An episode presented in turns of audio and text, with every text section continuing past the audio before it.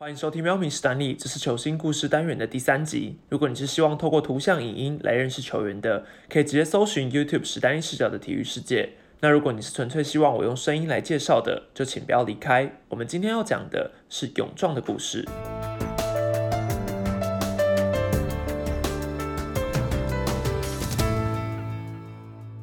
中华职棒联盟已经有超过三十年的历史，只要有职棒开打的一年，我们就能看到洋将上场的身影。根据联盟的资料显示，在这段期间，中职一共登陆了超过一千名的洋将，其中投手的比例大约落在百分之七十五左右。而在这么多来来去去的洋将之中，总有那么一些人在台湾留下的身影，至今都让许多球迷难以忘记。我们称他们为传奇。今天要介绍的这位主角，在中华职棒待了整整九年的时间，是 CPBL 史上最长寿的洋将。这九年来，他累计了一百零八胜、一千两百八十六 K 的成绩，不仅胜投仅次于潘威伦跟陈奕迅，在台湾职棒史上名列第三，三振数更是独居联盟第一。如果嘟嘟没办法在退休前突破，那这项障碍恐怕短期内还不会有人能撼动。一般来说，每个人对于传奇这两个字的定义都不太一样，但勇壮确实值得我们封他为传奇洋将。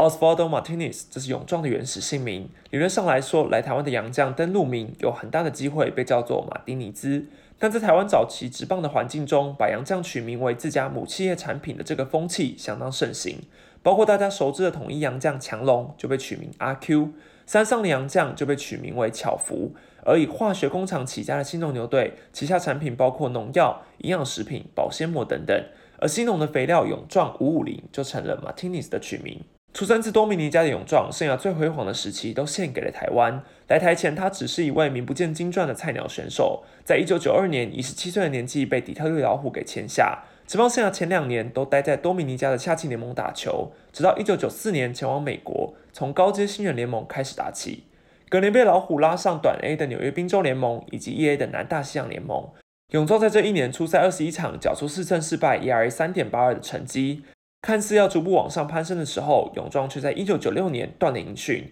应该说是我怎么样都查不到他这一年到底去了哪里，发生了什么事。就这样非常神秘的泳装消失了一年之后，于一九九七年出现在中华职棒的舞台。当然也不是这么突然啦，在新农企业买断俊国雄的股份，正式进军中华职棒之后，积极与美国职棒洛杉矶道奇合作，在总裁杨天发的推动下，多次让球队前往道奇在多米尼加所设的棒球学校进行春训。此外，道奇也介绍了许多优质的洋将提供给新农牛，其中一位正是勇壮。在那个两联盟分裂、假球案爆发的年代，一九九七年来台的勇壮肩负起了球队的开幕战先发。面对开幕战六连胜的兄弟象队，主投六点二局送出五 K，仅失两分。退场时虽然球队处于落后，但打线于七八两局灌进四分逆转，最终就以五比二带领牛队赢得新球季的首胜。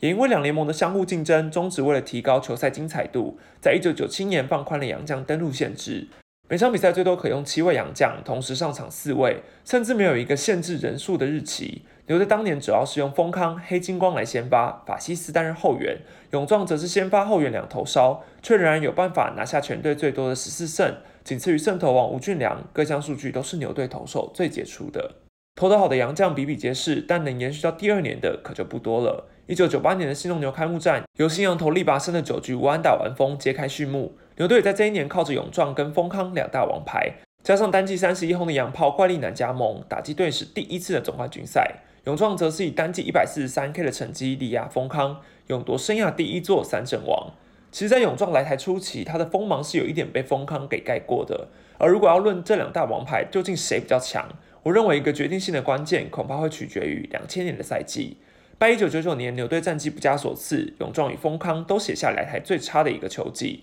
在千禧年力图振作的两人，各自找回了巅峰时期的身手。勇装是写下来台四个球季以来最低的防御率二点七一，而丰康只是投出生涯第一个二十胜的赛季，成为继狮队的王汉之后第二位投出单季二十胜的洋将，同时抱走了胜投王、防御率王跟年度 MVP 的殊荣。补进了林仲秋、张泰山跟叶军章，继一九九八年后再度杀进总冠军赛的新农牛，当然希望能够一举问鼎队史首冠。想不到他们却碰上了开外挂的罗敏清，七场比赛轰出六发红不让，让红狮队最终是在第七战惊险胜出，粉碎了牛队的美梦。而在例行赛不如丰康的勇壮，季后赛却大显神威。个人负担两场先发，两场后援，在二十二局的投球中仅失两分，收下两胜一败，ERA 仅零点八二的成绩，带走了总冠军赛优秀球员奖，也奠定了他在牛迷心中的地位。个性温和，态度积极，这是与勇壮搭档许久的叶军章给予他的评价。在平凡中展露实力，勇壮虽然不是最出色的那一个，但却始终是球队最需要的羊头战力。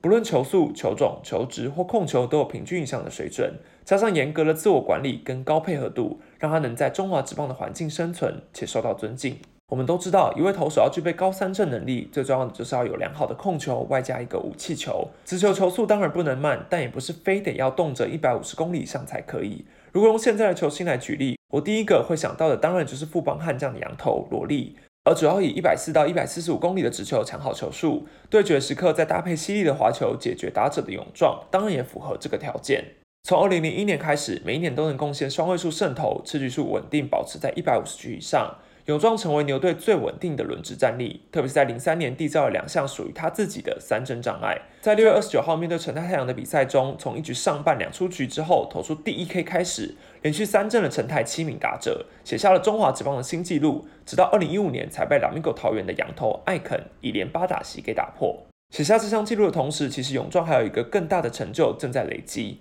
同年的六月二十二号，直到七月二十七号，超过一个月的时间，勇壮在这五场比赛缔造了连续二十一局夺三振的神话。在他之前，原本保有此项纪录的是同队的洋将瑞奇，直到现在都无人能破。从这项纪录的难度，大家应该能想象，我国昔日的旅日好手张志佳在西武缔造的连续二十八局三振，到底有多可怕了吧？年底收下个人第二座三振王奖项，勇壮生涯的夺三振次数已经累积到九百九十三 K。结果零四年第一场先发面对陈泰蛇，主投五局送出九 K，四局上三振掉杨瑞智之后，成为中华职棒史上第一位缔造千 K 的投手。纳入台湾大联盟来计算的话，也只有陈奕迅达成此项纪录。一位外籍选手来说，更是难能可贵。球迷跟媒体们也因此封他为 K 博士。而在勇壮来台前七年，新农牛队虽然拥有多次挑战总冠军的机会，但却始终欠缺临门一脚。一直到二零零四年，总裁杨天发宣布再不夺冠即解散球队的警告后，终于唤醒了这头沉睡已久的猛牛。虽然球季间面临阵前换帅跟杨将禁药的风波，勇壮一度遭到禁赛两周的时间，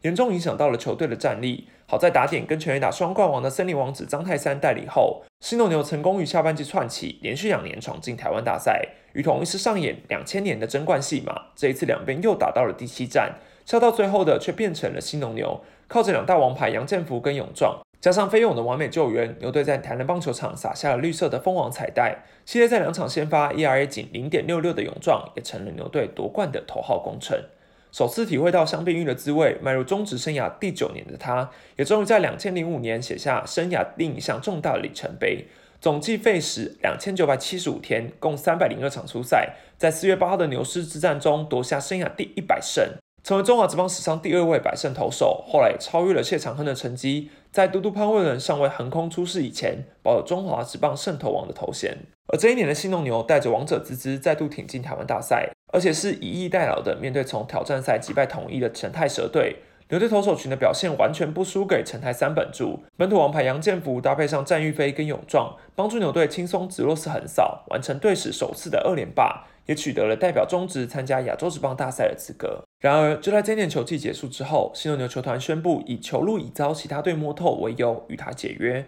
当年满三十岁的勇壮就这样错愕的离开了中职舞台，也因为这个理由实在是太牵强。所以大家都在猜测勇壮离开的原因是不是不单纯？毕竟为年均十二胜、生涯 ERA 三点二零、可先发可后援、那头不受伤又会三振的稳定洋将，到底要去哪里找？我还真的是不太清楚。其中一个传闻当然也跟那一年一同被解约的牛队洋将战玉飞有关。原本也在季中被影射打假球的他，在零九年黑米事件爆发侦办后，战玉飞被查出替台湾组头中介来台打直棒的中南美洲球员打假球，也就是扮演白手套的角色。而他的存在恐怕也是牛队不与勇壮续约的主因之一。在那个假球案人人自危的年代，看到黑影就开枪的可能性也是存在的。而勇壮虽然在零五年球季间有风声传出他将被约谈，但最终什么也都没发生。张玉飞遭到终止终身禁赛，而勇壮则是黯然离开台湾。离台后的他先是去到了墨西哥联盟打球，但只待了一个月左右就提前离队。生涯最后的出赛记录是在零七年底与多米尼加冬季联盟上场。同年底离队之后就没有了他的消息，而新牛牛队也在勇壮离台之后扩关三连霸失败，狂牛王朝宣告正式解体。我在找资料的时候也有发现，职棒杂志曾经在去年季前透过读者票选选出球迷心中的十大洋将，而勇壮是荣登了票选的第一名。这恰巧也说明了，待得越久，确实会越受欢迎吧。